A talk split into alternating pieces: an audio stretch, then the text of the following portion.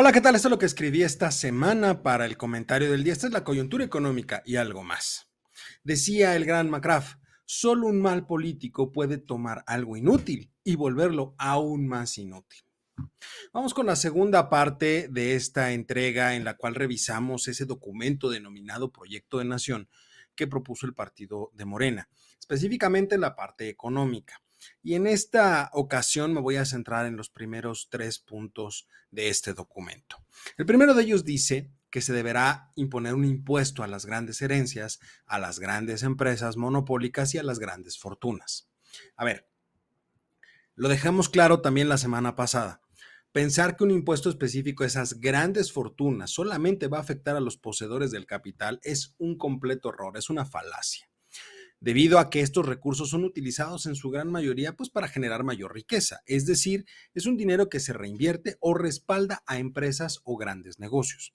Establecer un impuesto de este estilo únicamente va a provocar dos situaciones. Primero, un menor margen de ganancia. Y segundo, se genera un incentivo negativo que implica sacar esos recursos del país para llevarlos a uno donde se pueda ampliar el margen de ganancia con una menor carga impositiva. Pero además, ojo, este inciso habla de un impuesto a las ganancias de las empresas monopólicas. Al parecer, nunca han leído lo que sucede en nuestro país. Aquí en México solamente existen dos empresas monopólicas, Petróleos de México y Comisión Federal de Electricidad, lo que conocemos como empresas productivas del Estado. Ambos son monopolios gubernamentales creados por la ley. El resto de las empresas existentes en el mercado mexicano al encontrarse bajo la supervisión de la Comisión Federal de Competencia Económica, la COFESE, pues no pueden convertirse en empresas monopólicas. Ojo, esto no significa que no haya ciertas prácticas monopólicas, por supuesto, pero serán sancionadas por la autoridad. Por lo tanto, este impuesto solamente afectaría de manera directa a Pemex y a CFE, que dicho sea de paso son empresas que, como hemos dicho aquí, son totalmente insostenibles en las condiciones actuales en las que están. Segundo punto, Impuestos progresivos para viviendas abandonadas y a los latifundios improductivos en tierras fértiles. A ver, en este punto, yo lo único que puedo decir es que este, este apartado, esta propuesta, ataca de manera directa la libertad de cada persona para decidir qué hacer con sus bienes y qué no hacer con sus bienes. Algo tan sencillo como la posesión de una vivienda, terreno o cualquier otro bien, le da al dueño de dicho bien pues el derecho de decisión sobre el uso y usufructo de ese tipo de bienes. Si yo quiero poner el departamento en venta, si yo quiero poner el departamento en renta, si yo no quiero hacer absolutamente nada con ese departamento y tenerlo ahí, es mi decisión y es un derecho que me da la propiedad de ese bien. Es exactamente eso, un derecho de propiedad, lo que fundamenta la propiedad privada. Por lo tanto, cualquier decisión que pueda tomar el gobierno que vaya en contra de ese tipo de derechos es arbitrario y afecta de manera directa a la libertad de cada una de las personas. Es una violación a los derechos de las personas. Y por si fuera poco, va a crear un incentivo negativo dentro de la economía porque es más barato no tener bienes a tenerlos y no usarlos. Por lo tanto, va a perpetuar un cierto nivel de pobreza.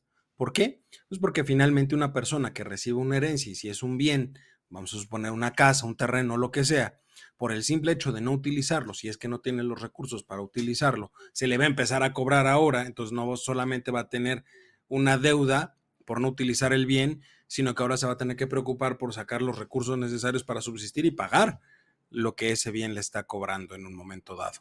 Es algo ilógico completamente y algo que va en contra de los que menos tienen justamente.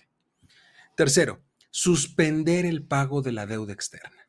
A ver, y lo digo con toda sinceridad, es la peor propuesta que he escuchado y que he visto dentro de este documento. No se habla, ojo, de liquidar la deuda externa, simplemente de dejar de pagar una suspensión de pagos.